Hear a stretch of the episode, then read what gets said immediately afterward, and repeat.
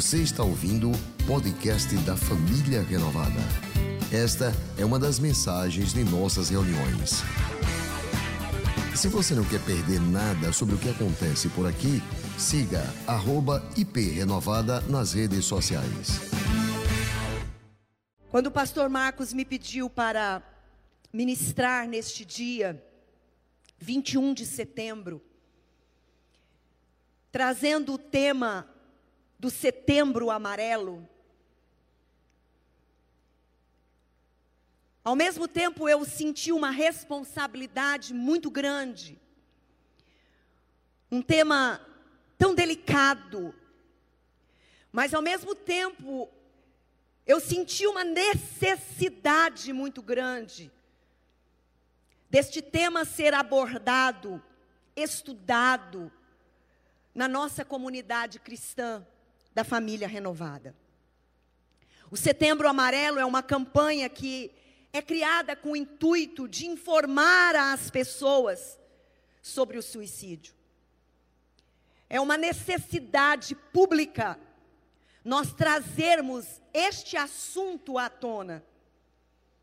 E quando nós temos a oportunidade de, nas celebrações de domingo, termos tantas pessoas reunidas num só lugar, numa comunidade que é uma comunidade de ajuda e cura, nós podemos abordar este tema, para que não somente nós sejamos ministrados nas nossas possíveis debilidades ou sofrimento, mas que possamos estar preparados para ajudar outras pessoas.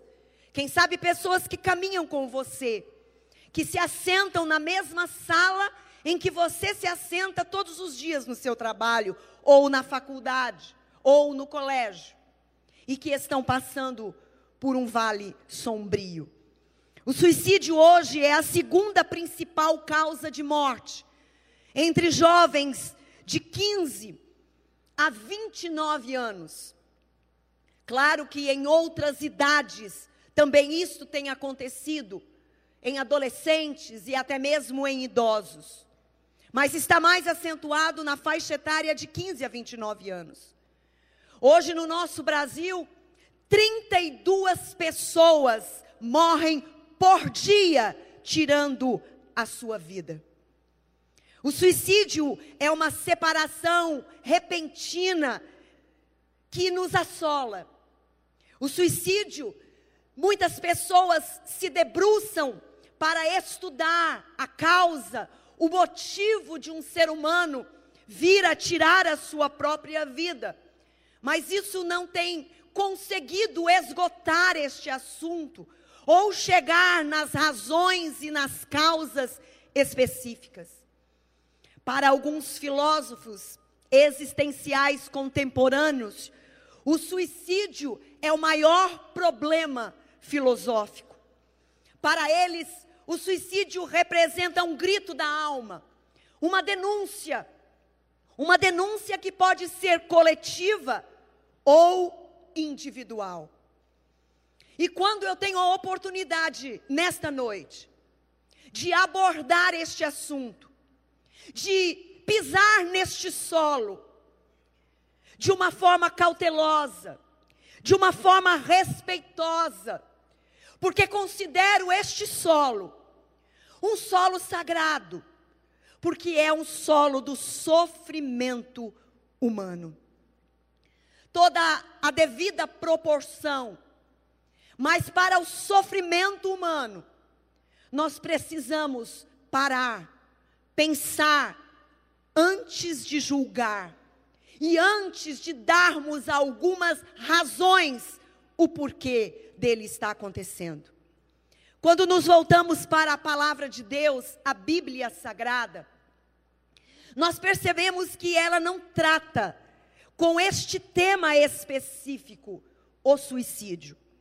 Ela não aborda este tema. Você não vai encontrar na Bíblia um, um, uma passagem que expresse uma opinião, um juízo de valor, ou que explane a respeito do suicídio. É, apesar dela não falar sobre o suicídio, ela aborda a vida de suicidas. Ela traz a narrativa de seis deles. O primeiro é Abimeleque, um rei que governou no tempo de Israel e que, para ele ter uma ascensão no seu reino, ele mata 70 dos seus irmãos com apoio popular numa chacina. Mas logo após ele é traído justamente por aqueles que o apoiaram. E ele foge. Ele vai para uma cidade para sitiá-la. Lá chegando, ele observa que há uma torre e ele se dirige até esta torre. E quando lá chega, uma mulher despenca uma uma pedra na cabeça de Abimeleque. E quando ele se vê ferido pelas mãos de uma mulher, ele pede a um dos seus escudeiros para que o mate. Então a Bíblia trata isso como um, um ato suicida de Abimeleque. Temos um segundo que a Bíblia narra, que é Aitofel, um profeta em Israel. Ele foi um dos conselheiros do rei Davi.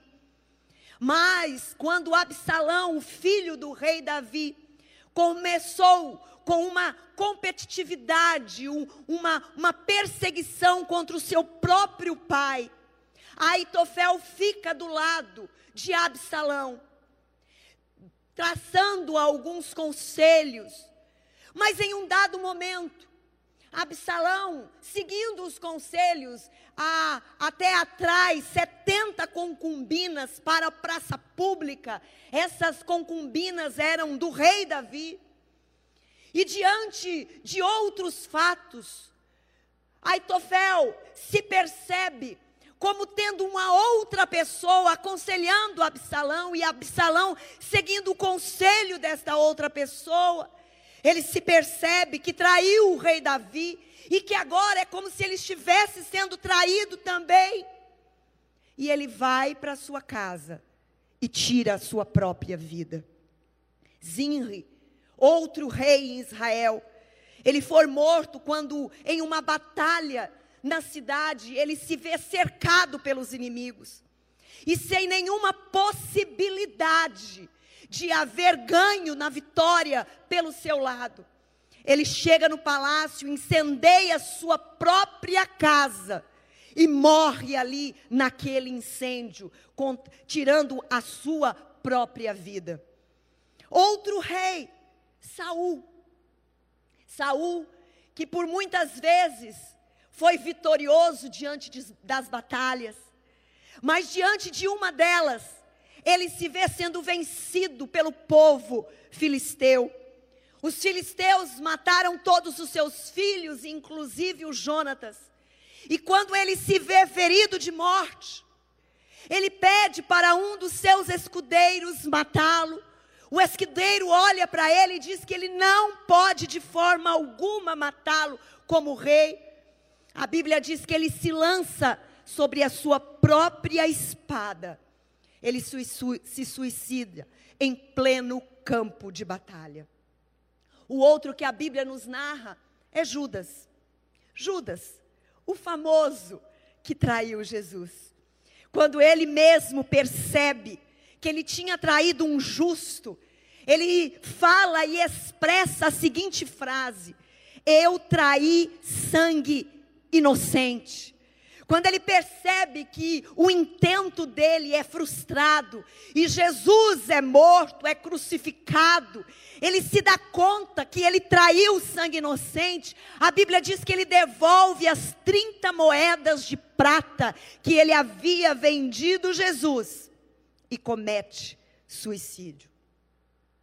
Há um outro que a Bíblia fala, Sansão, um homem de guerra um homem que estava acostumado a vencer, a matar, a ser o grande Sansão de força.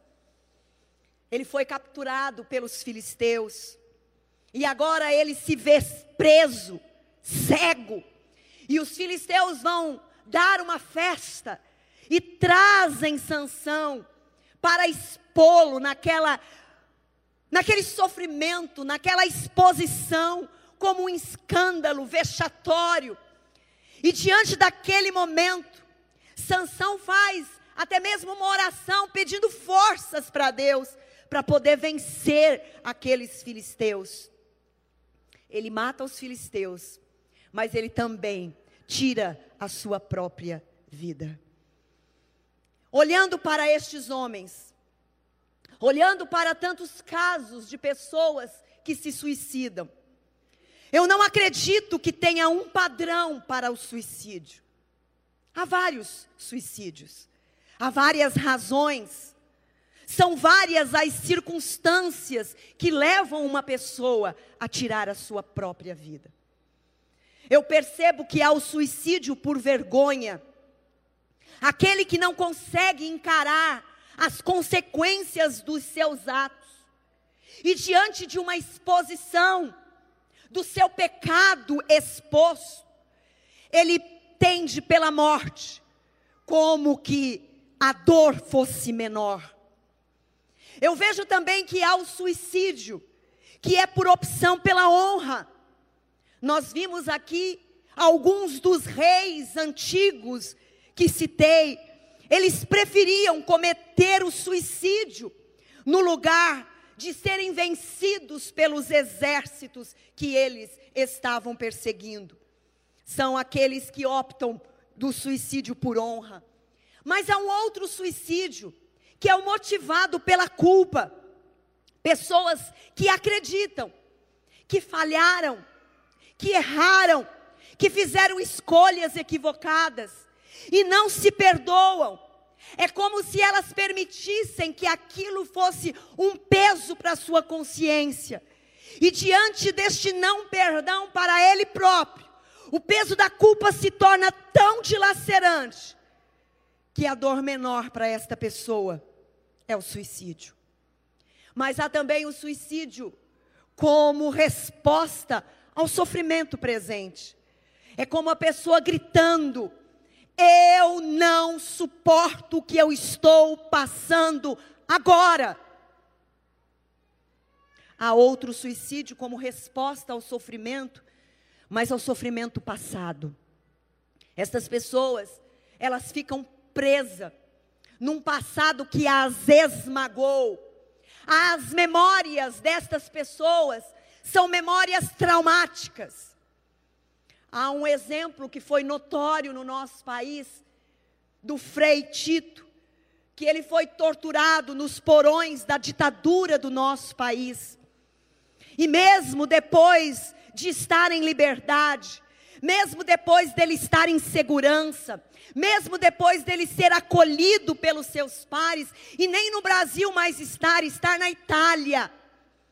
As pessoas que o cercavam disseram que as memórias que ele tinha eram memórias pesadas, insuportáveis, memórias de tortura, as feridas psíquicas eram grandes e traumáticas. E ele tira a sua própria vida. Mas há um outro tipo de suicídio. É aquele motivado pela desesperança. É aquela pessoa que olha para um lado, olha para o outro, olha para frente e não vê possibilidades. Não há na vista desta pessoa alguém que estenda a mão para ela. É como se ela estivesse gritando, mas o grito dela ninguém ouvisse ela é tomada por uma desesperança. Ela até tenta, mas é frustrada a sua tentativa de pedido de socorro. E a dor desta pessoa é tão grande que ela opta por tirar a sua própria vida. Mas olhando a um outro tipo de suicídio, ao suicídio como a resposta a uma angústia, a uma náusea, a um peso da vida. Quando a gente olha a palavra angústia, a gente pode perceber que não é simplesmente uma tristeza, que tem uma razão. A angústia, ela aponta, ela traz, como se há algo maior, como se há algo que ela não soubesse explicar. E essas pessoas são colocadas como umas pessoas sensíveis. Elas são sensíveis à problemática do mundo. Elas não sofrem por problemas pessoais, por tragédias pessoais, por perdas pessoais.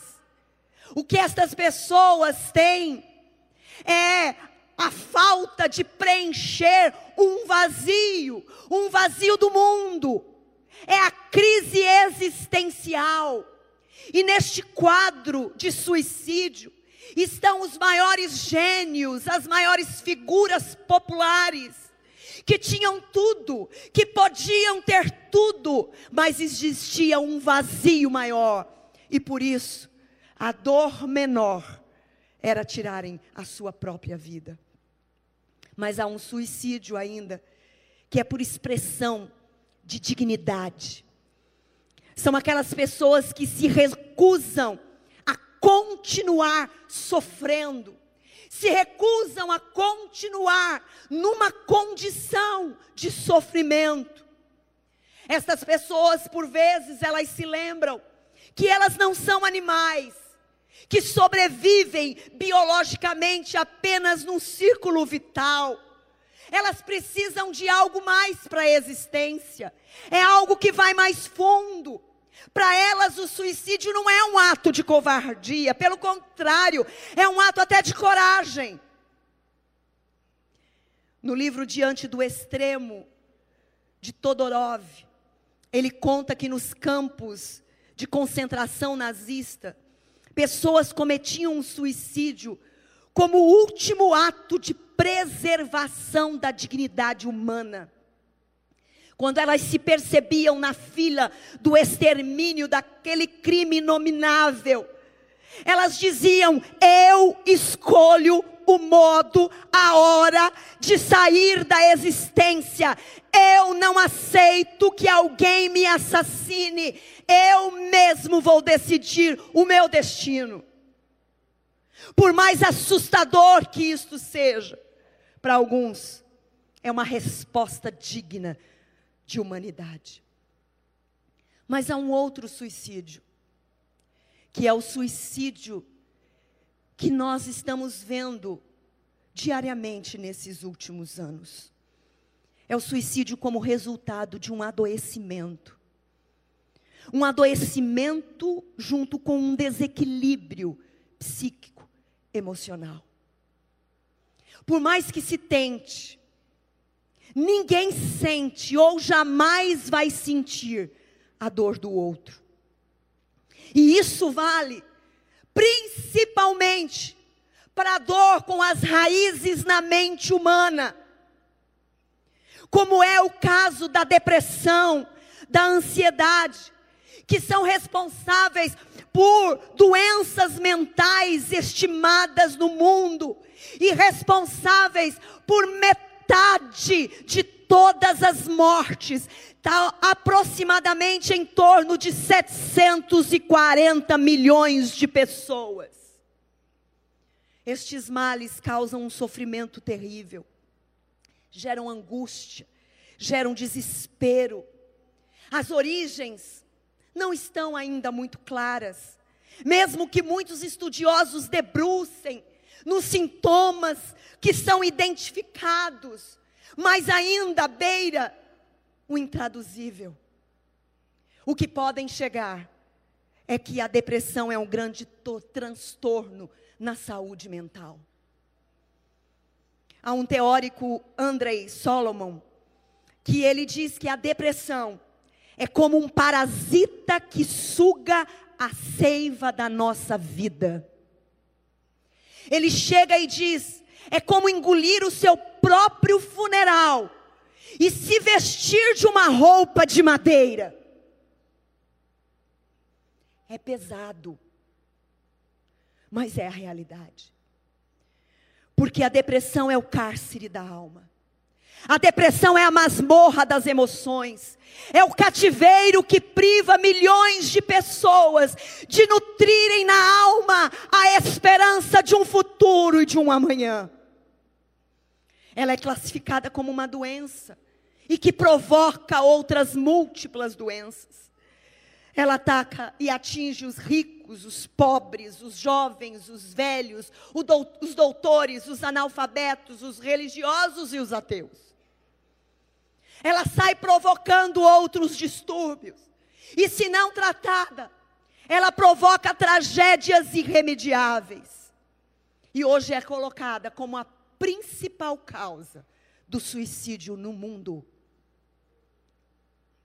John Piper, um homem de Deus, debruçando sobre o estudo neste ponto, no seu livro O Sorriso Escondido de Deus, ele trata com um esmero cuidado deste tema.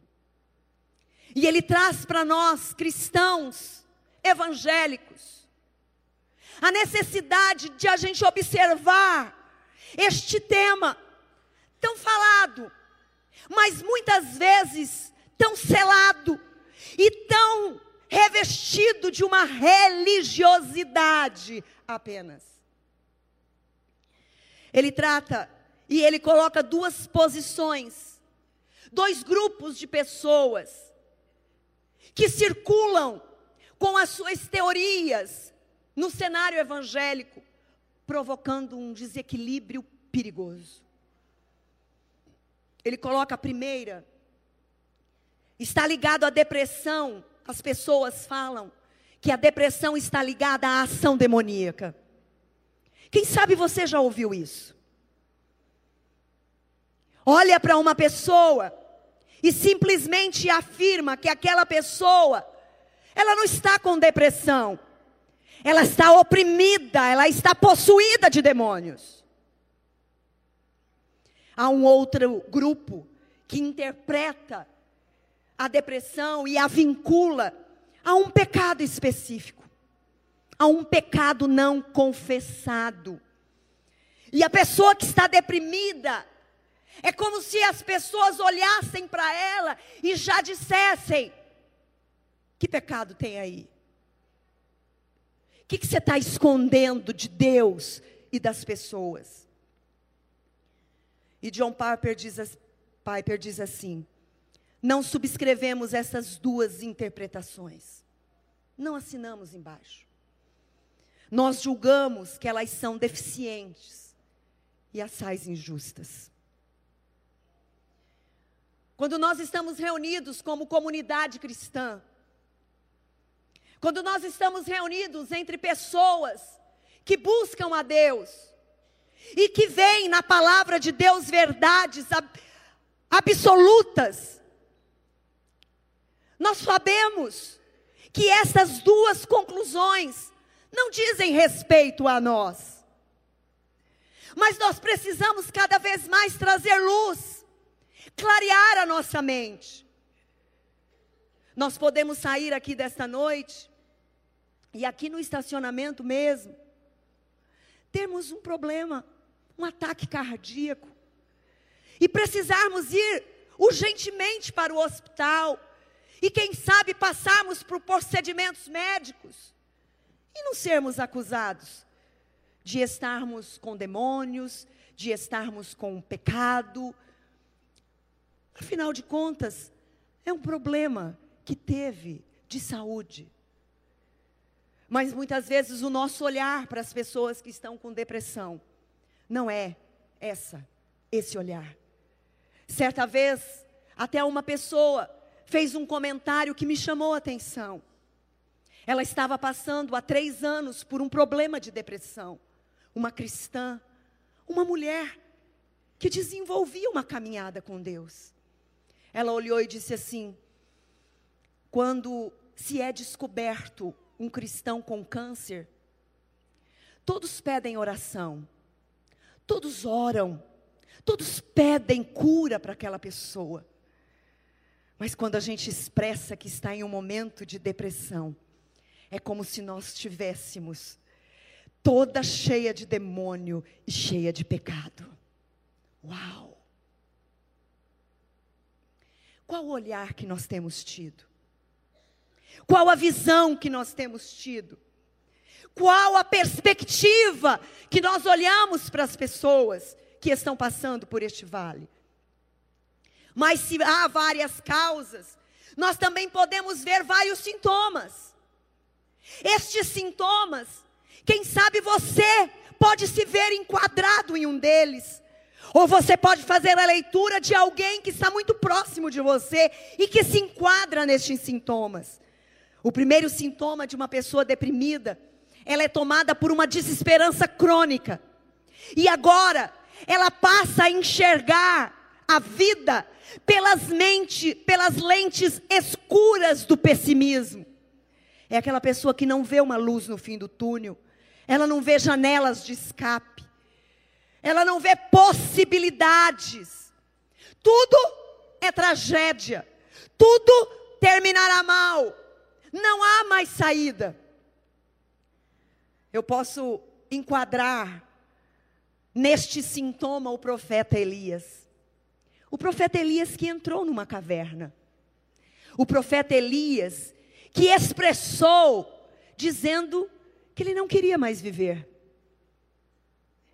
E ele está agora numa desesperança tão grande.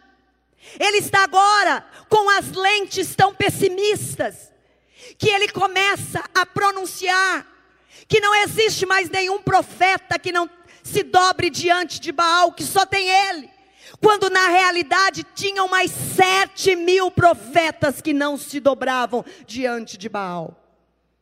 Mas a visão, as lentes, os óculos que ele estava usando eram óculos pessimistas. Há um segundo sintoma da pessoa que está passando pela depressão é quando ela olha a vida com as lentes do retrovisor. Ela sente uma saudade mórbida dos bons tempos, mas dos bons tempos que se foram. Ela passa a viver desesperada quando ela pensa na possibilidade de viver o hoje, porque ela está num calabouço existencial. Ela está sem ânimo, ela está sem forças, ela está vivendo pavores, e ela agora flerta com a morte. Mas nessa chaga cheia de pavores, de medos, ela não deseja a morte. Mas a dor dela é tão profunda que ela acha que pensa, chega a pensar que a morte é o último alívio para ela ou o único alívio para ela. E atenção, queridos, nós não podemos subestimar esses presságios que rondam a alma de uma pessoa depressiva. É como se ela estivesse gritando, é como se ela estivesse tocando uma trombeta, e ela precisa encontrar ouvidos sensíveis. E é por isso que vem o terceiro sintoma, que é um completo desânimo quanto ao futuro. É como se ela desejasse fechar as cortinas da vida. É como se ela quisesse colocar um ponto final na existência dela. Eu sei que você está prestando atenção, mas abra bem a tua mente, porque precisa ficar hoje bem definido para você.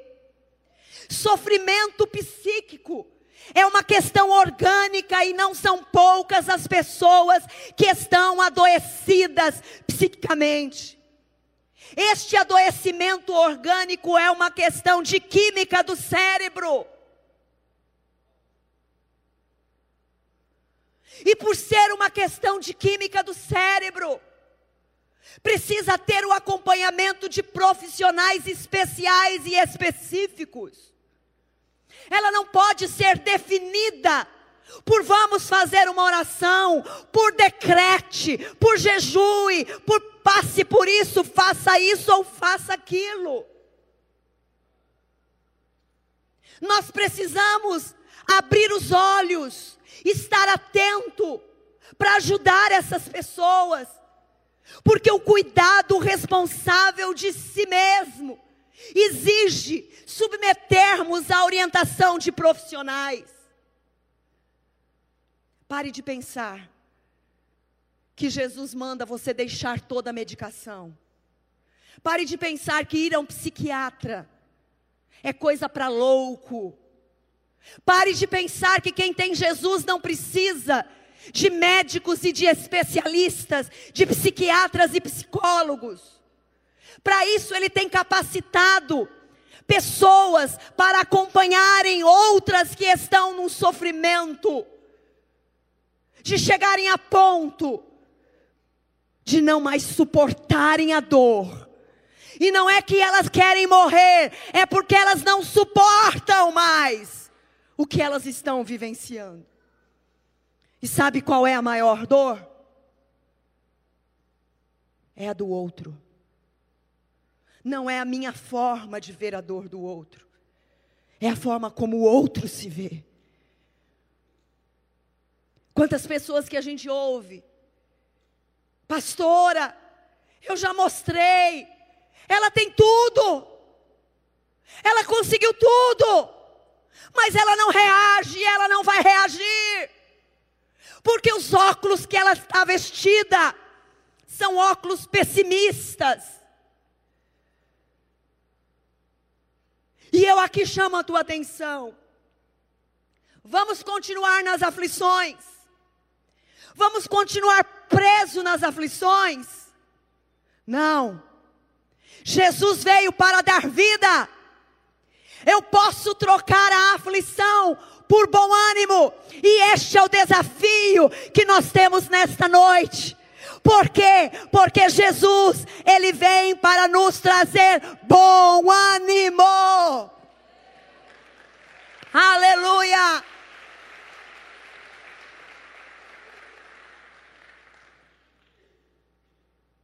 O que fazer? Como fazer? Aflições roubam ânimo. Bom ânimo. Diga comigo, bom ânimo. Diga mais forte, bom ânimo. Porque a vida sempre vale mais. Dá para você dizer esta frase para quem está do teu lado? A vida sempre vale mais. A vida vale sempre mais. É lindo. É lindo quando biblicamente a gente encontra aquele texto. Jesus veio para dar vida e vida em abundância. É mais, gente. Com Jesus tem mais. Não é apenas ânimo, é bom ânimo. E o interessante lá em Eclesiastes fala algo ainda maior. Ele fez tudo apropriado a seu tempo. Ele pôs no coração do homem o anseio pela eternidade. Este anseio que muitos procuram, esse sentido de existência, este é um vazio que quem não tem Jesus jamais terá preenchido porque o anseio por uma coisa que eu não conheço, mas que eu sei que tem. O anseio por algo que eu não sei o tamanho, mas eu sei que é grande. É o desejo de viver num lugar que eu não conheço, mas que eu sei que é bom. É o anseio pela eternidade. Quando eu leio essa frase, que ele pôs no coração do homem um anseio pela eternidade. É como se Deus estivesse dizendo: olha, olha, Cláudia, a vida não é uma rotina de sobrevivência biológica. Cláudia, o sentido da existência não se esgota nos sentidos de comer, de beber, de se vestir, de ter prazer. Não, tem algo além disso. Isso é material, isso é histórico, isso é temporal, mas tem algo maior, tem algo perspectivo, concreto, tangível, óbvio, é algo que eu, o teu Criador, preparei para você, é algo que eu plantei no teu coração, é o anseio pela eternidade. Aleluia!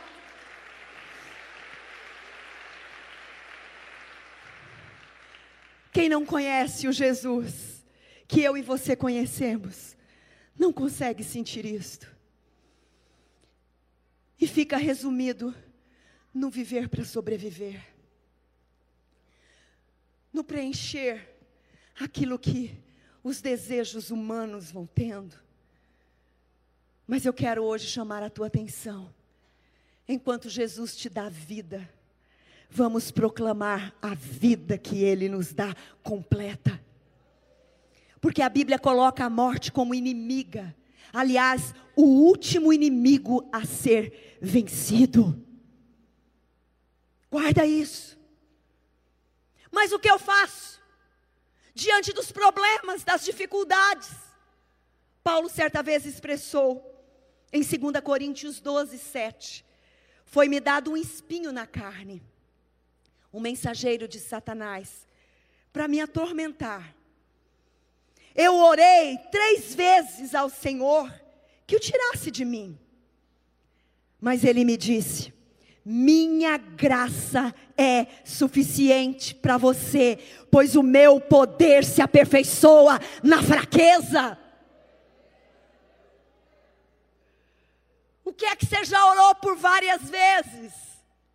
Qual é o sofrimento que você tem apresentado diante de Deus? E por muitas vezes a resposta que você gostaria de ter, você não está tendo. Pois bem, hoje o Espírito de Deus te traz aqui para dizer para você que a graça dele é suficiente para você. Quando nós estamos numa academia malhando pesado, os profissionais da área logo um, logo apresentam para você um suplemento alimentar. Para que você tenha um pique a mais, uma força a mais. Eu vejo esse texto aqui, gente, como grande suplemento de Deus para a nossa vida. Aquela, aquela, aquele suplemento, suplemento, diante de um peso que está sendo maior do que você diante de um peso que está sugando de você toda a energia. E você se vê com Deus, confiando em Deus, vivendo em Deus, servindo a Deus, mas você se sente fraco. Pois bem, Ele está dizendo para você hoje: a minha graça é suficiente para você. Tome esse suplemento, faça, faça uso dele diário. Pode estar difícil, pode estar doendo, não ceda ao chamamento da escuridão, não ceda ao chamamento do não ser, do se esquivar, do se esconder, do nada, do vazio, do sem sentido. A graça de Deus é uma oferta e a graça de Deus é gratuita para você nesta noite. Aleluia. E essa graça de Deus, que gera a nossa fé, leva-nos ainda para uma experiência fora de nós. Sim, é a experiência do amar e ser amado. É a experiência do amar e ser amada. É a experiência do amor.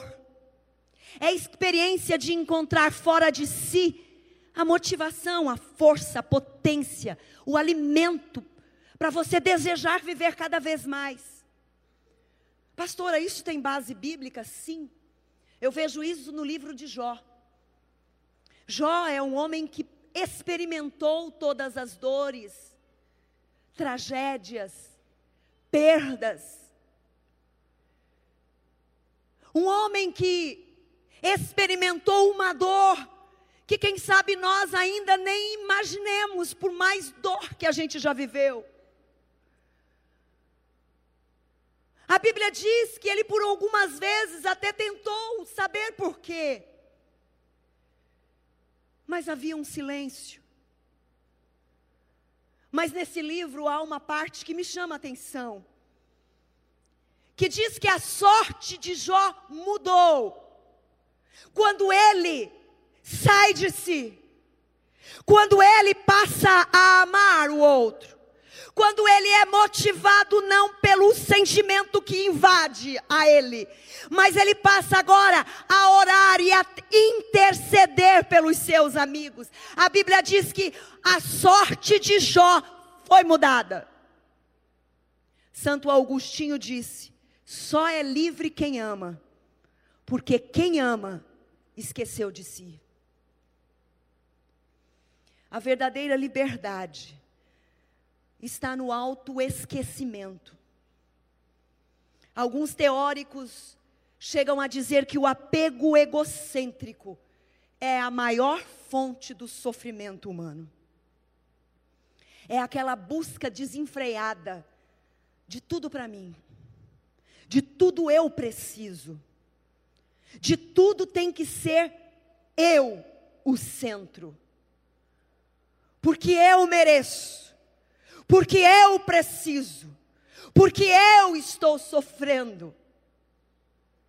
E quando eu me lanço para amar os outros, para abençoar os outros, como é o tema da nossa igreja neste ano de 2019, abençoados para abençoar quando eu começo a estender o meu legado de filho e filha amada de Deus, e começo a orar, e começo a abençoar, começo a servir nos ministérios, começo a estar estendendo a bênção nos renogrupos, começo a querer identificar uma área para eu abençoar outras pessoas, eu estou esquecendo do meu ego, eu estou esquecendo do meu sofrimento, eu estou abençoando outras pessoas, e a minha minha sorte é mudada, o meu destino é abençoador. Aleluia!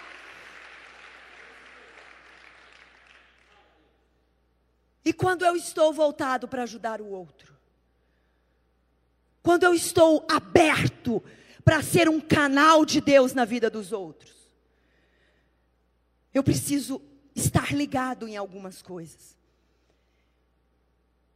Neste ponto eu preciso te alertar. Jamais despreze falas. Como eu quero morrer. Eu preferiria estar morto. Eu quero me matar, eu vou me matar. A própria Bíblia e o próprio Jesus diz que a boca fala da alma, do que está cheio o coração. Fica ligado. Preste atenção. Vou falar uma expressão bem sergipana. Não mangue desta pessoa. Não tire onda com a cara dela. Não queira trazer as suas razões para ela não fazer isso, porque são suas. E eu já disse que o solo do sofrimento humano é cada um que tem a sua dimensão. Jamais julgue moral ou religiosamente pessoas que estão sofrendo com depressão. Não julgue as pessoas que estão com sofrimento psíquico, porque a maior dor do mundo é aquela que eu estou sentindo, é aquela que o outro está sentindo. Eu não posso, resumidamente, trazer a dimensão ou o tamanho. Não despreze a dor de ninguém, principalmente aquela que está com um problema, um sofrimento, um adoecimento, um transtorno psíquico. Até porque, queridos, todos nós como seres humanos, nós somos dotados da autopreservação. Isso é comprovado. Quando você está diante do desespero da morte, você tenta se preservar. Você tenta que aquilo não aconteça com você.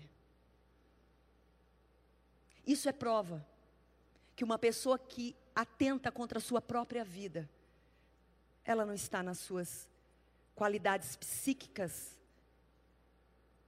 apenas brincando com a vida. Isso prova que ela está adoecida. É um extremo oposto. Por isso, não subestime a força devastadora da depressão. Procure um médico, urgente. Se você quer ajudar pessoas, leve essas pessoas até especialistas da área. especialistas que estão preocupados, que têm as suas profissões como um chamado. Existem profissionais capazes para estarem lidando com esta situação. Se você está passando por um sofrimento, e que ainda, quem sabe, não se tornou um distúrbio, um transtorno, você percebe que é uma angústia, é algo que vai além das suas forças. Com aqueles que têm caminhado no 30 semanas, nós temos aprendido que nós precisamos confessar. Confessar não apenas para Deus, pastora, sim. Confessar um com o outro. Tiago 5,16 diz: Portanto, confessem os seus pecados uns aos outros e orem uns pelos outros, para serem o que, gente? Curados. O que está guardado dentro de você está te trazendo um adoecimento.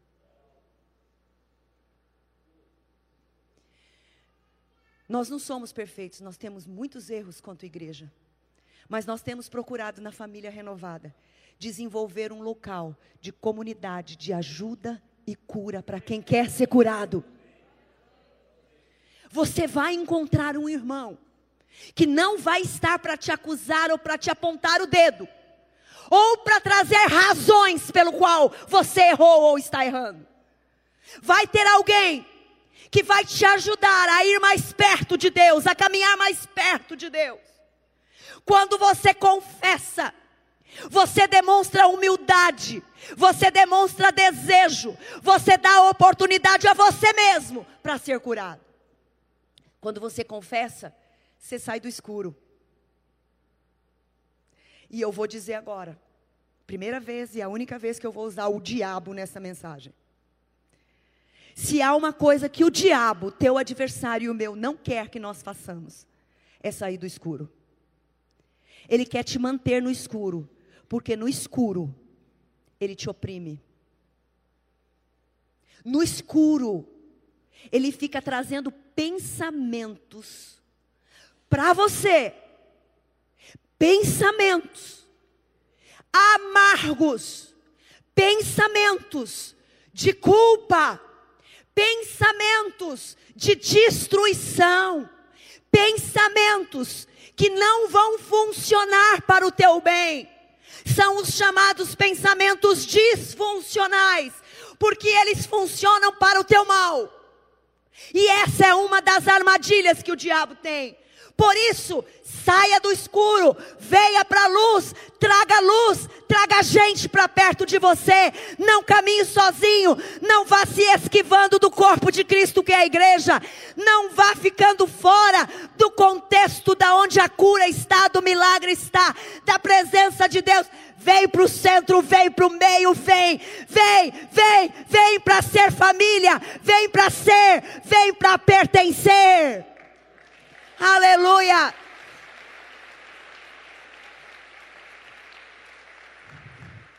Jesus diz: Neste mundo vocês terão aflições. Contudo, tenham bom ânimo. Por quê? Eu venci.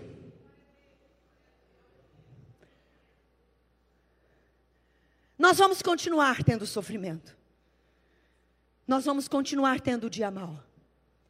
Mas é diferente eu vivenciar um dia mal e um sofrimento, sabendo que alguém já venceu por mim.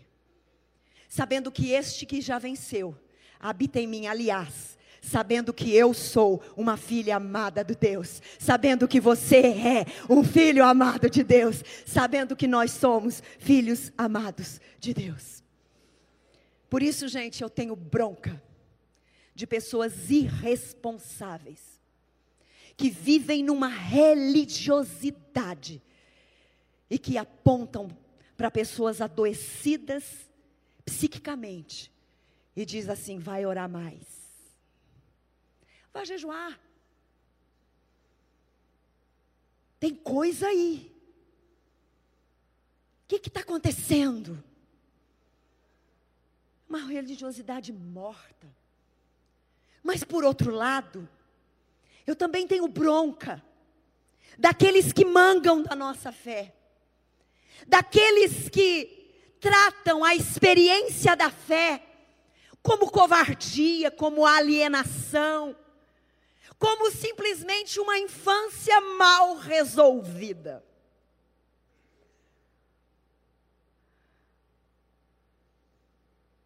Freud define-nos como crianças em desamparo e que precisam de um papai do céu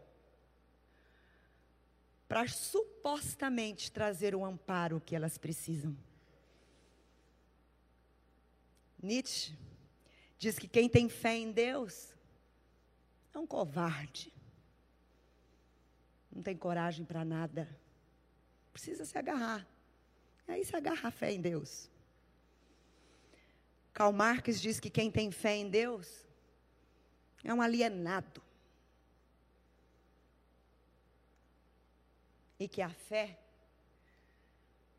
deixa essa pessoa alienada.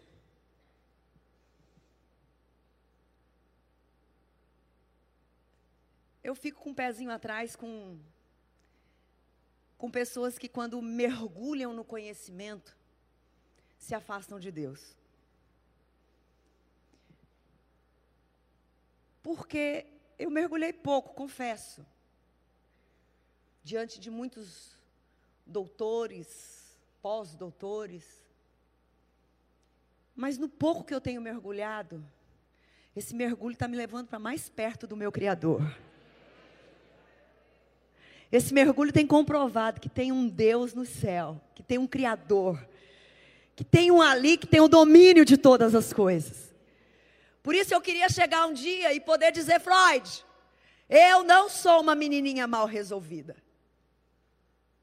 Eu sou uma mulher e bem resolvida. Eu tive um encontro com o meu Criador. Eu descobri a razão da minha existência. Eu não sou uma pessoa sem propósito. Eu vivo uma vida com propósito. Com o meu Criador, Ele me dá este propósito e Ele me faz ser uma mulher realizada e me perceber como uma filha amada de Deus.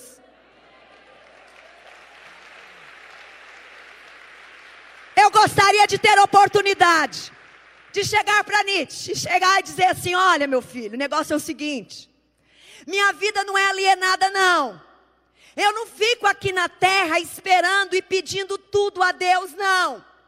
Eu vou à luta. Se precisar perder noite, a gente perde. Se precisar chorar, a gente chora. Se precisar crescer, a gente cresce, mesmo doendo.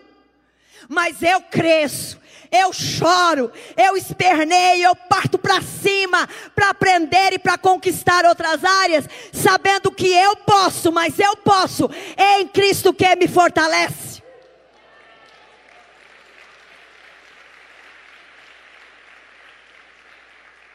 Eu gostaria de chegar para Karl Marx e dizer: olha, sabe, a religião não me distrai, não.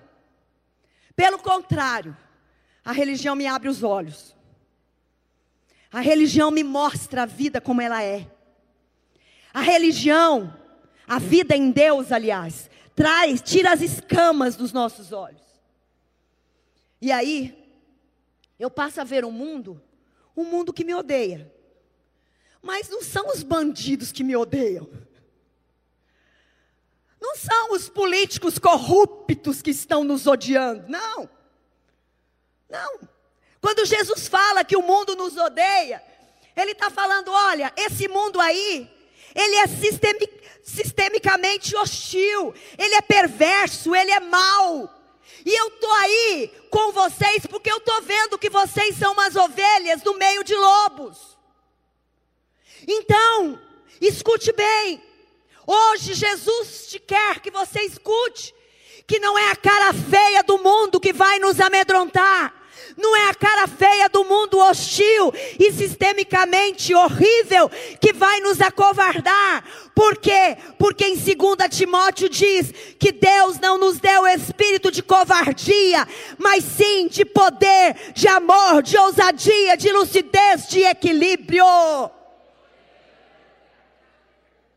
E é isso que a gente se fia. É nisso que a gente toma posse. A gente parte para cima, porque há um Deus de poder que nos empodera. Por isso que eu não tenho medo de usar esse, esse termo. É bíblico. Se ele me capacita de poder, eu estou o quê? Empoderada. Com o poder de Deus, com a ousadia, não do feminino, do feminismo, mas a ousadia de um poder de um Deus que me faz completa nele. Eu quero te encorajar. Você está sofrendo? Responda com coragem existencial pelo sacrifício que Jesus fez por você. Em 1 João 4,4 ele diz: Filhinhos, vocês são de Deus e os venceram, porque aquele que está em vocês é maior do que aquele que está no mundo. Aquele que está em você, homem, aquele que está em você, mulher, é maior. Atenção, adolescentes, aquele que está em você é maior do que aquele que está no outro. Não há motivo da gente desistir, não há motivo da gente abrir mão, porque maior é aquele que está em nós. Está doendo? Não se acovarde, não se intimide. Responda em fé. Queridos, responder em fé é inclusive você procurar um especialista. Responder em fé é inclusive você confessar. Responder em fé é inclusive você pedir oração também. Responder em fé é nós percebemos que a uma rede protetiva. O primeiro ponto desta rede protetiva é a fé, é a graça de Deus, é o suplemento dele. Outro ponto desta rede é a sua família. Não despreze. Não despreze. Terceiro ponto desta rede, ou terceiro lado, são os amigos que ao longo da vida Deus vai colocando na sua vida. Mas há um outro ponto desta rede, é a comunidade. E aqui a gente sai na frente. Nós temos aqui uma comunidade. Nós temos aqui vários homens e mulheres que não estão alienados, que não deixaram de sofrer, que estão nos desafios e nos embates da vida, mas que têm provado de um Deus que é poder, de um Deus que dá ousadia e de um Deus que nos dá força para vencermos toda e qualquer circunstância. Nessa rede protetiva, nesta comunidade que Deus te dá, existem subsistemas. Vem para o programa 30 semanas. Vem para o Seguindo o Caminho. Vem para os ministérios. Vem para os RGs Vem para as noites de quarta-feira receber direção divina. Vem para as conferências. Vem para perto. Essa rede está estendida. Quem sabe você está ficando de longe desta rede. Você está passando de largo desta rede. Você já até teve dentro dela. Mas por um motivo ou outro você se afastou. Hoje o Espírito Santo te chama. Responda. Não fique no seu quarto escuro dizendo: o mundo é cruel, a vida é ruim. Olha o que fizeram para mim, olha a minha história, olha os meus traumas, olha as minhas dificuldades, olha isso, olha aquilo. Eu estou falando com você que está lúcido ainda. Porque se você está aqui, ainda há lucidez. Existem pessoas que não têm forças mais para vir. E essas pessoas vão precisar das mãos misericordiosas de Deus, através de mãos misericordiosas, misericordiosas de homens e mulheres, como eu e você, para ajudá-los a novamente responder com coragem, com ousadia, com paixão pela vida. Saia de você mesmo. Pare de olhar apenas para você, para as suas necessidades, para os seus gostos, para o seu jeito de ser. Comece a olhar para o outro Comece para se dedicar numa experiência de amor, amor, de relação humana, de autodoação, de encontrar sentido para a existência, além da mera sobrevivência confortável de viver em si mesmo. Eu quero agora que você feche os seus olhos.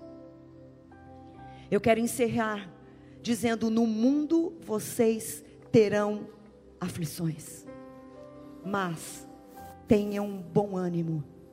Eu venci o mundo. Pai, obrigada pela oportunidade de trazer esta palavra de esclarecimento nesta noite à tua igreja. Obrigada porque eu sei, eu tenho convicção através do teu Espírito que habita em mim, que esta palavra encontrou lugar seguro em muitos corações, que estavam vivendo com dúvidas, com medo, até medo de estar pecando contra ti. Que nós possamos, com esta bagagem em nossa mão, estender, ajudar outras pessoas e fazer com que a nossa igreja ainda seja mais, mais terapêutica, mais de cura, mais de mudanças de vida, mais e mais, dependendo a cada dia do Senhor. Eu oro porque creio, eu oro em nome de Jesus. Amém. Este foi mais um podcast da Igreja Presbiteriana Renovada de Aracaju.